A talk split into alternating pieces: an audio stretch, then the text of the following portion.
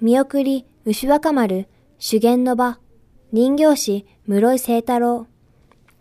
源義朝の孤児として、母、時はと幼少時に別れ、鞍馬寺に預けられた牛若丸が、荒法師の天狗らに、武芸を仕込まれていく場面を、飾り山笠の見送りに表現しました。平清盛が情けをかけ、残した源氏の決闘により、皮肉にも兵士の滅亡へと歴史が移っていく。兵士から源氏への歴史の流れを飾り山笠の表、見送りの両面で表現しました。